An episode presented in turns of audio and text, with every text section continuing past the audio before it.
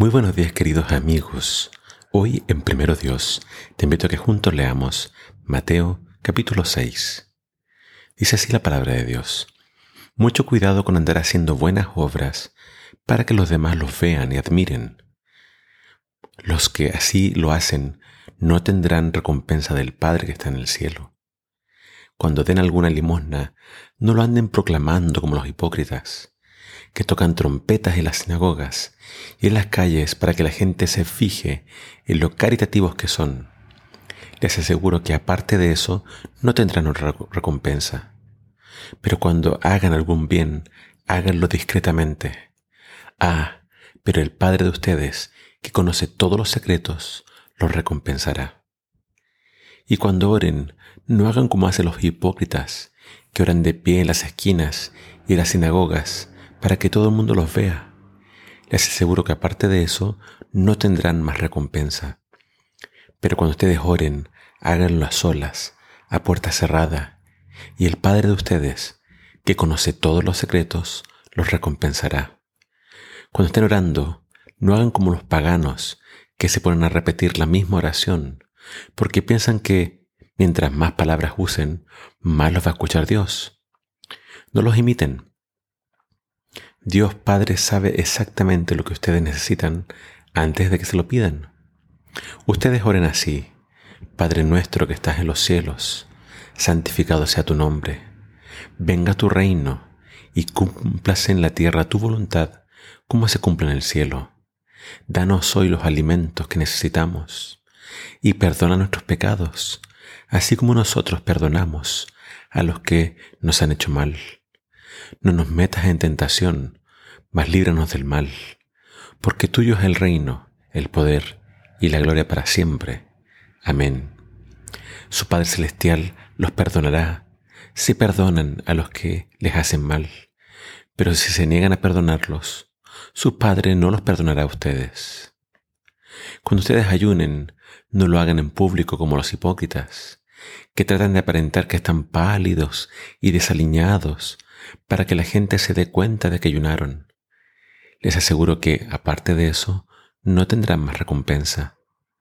Pero cuando ustedes ayunen, lávense la cara y arréglense, para que nadie, excepto el Padre que ve lo secreto, se dé cuenta de que están ayunando, y el Padre que conoce lo secreto los recompensará. No acumulen tesoros en la tierra, donde la polilla y la herrumbre echan a perder las cosas y donde los ladrones roban. Háganse tesoros en el cielo, donde no hay polilla ni herrumbre que puedan corromper, ni ladrones que les roben. Pues donde esté tu tesoro, allí también estará tu corazón. Los ojos son la lámpara del cuerpo. Si tu ojo es bondadoso, andarás en luz, pero si tu ojo es maligno, estarás sumido en la oscuridad.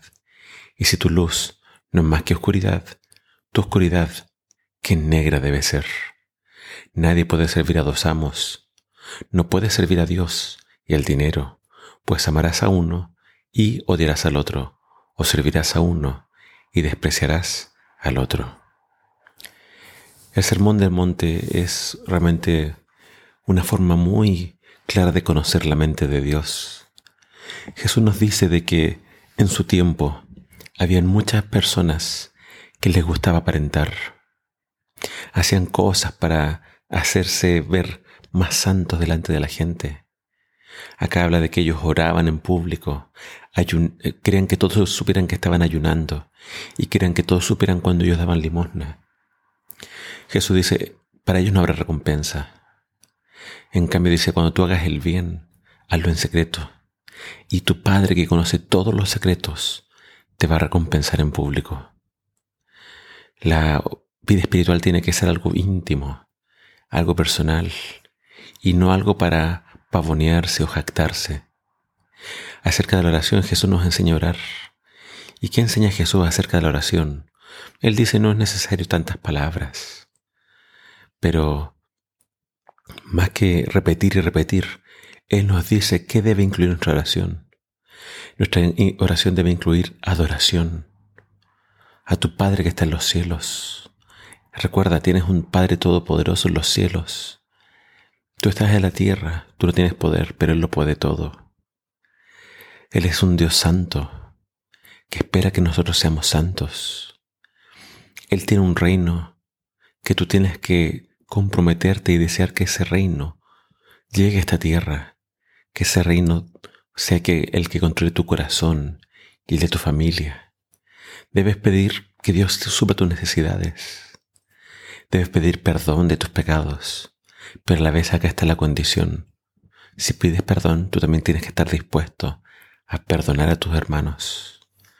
Tenemos que pedir que Dios nos libre de las tentaciones, que nos libre del mal.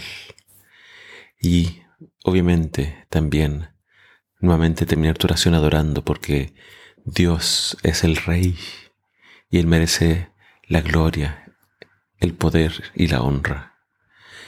Eh, Jesús nos enseña una vida práctica de cómo ser hijos de Dios y desmiente todas las tradiciones y todas las malas prácticas que había en su tiempo. Que aunque sepamos que Dios conoce todo lo que necesitamos, eso no nos quite el que seamos hombres y mujeres de oración.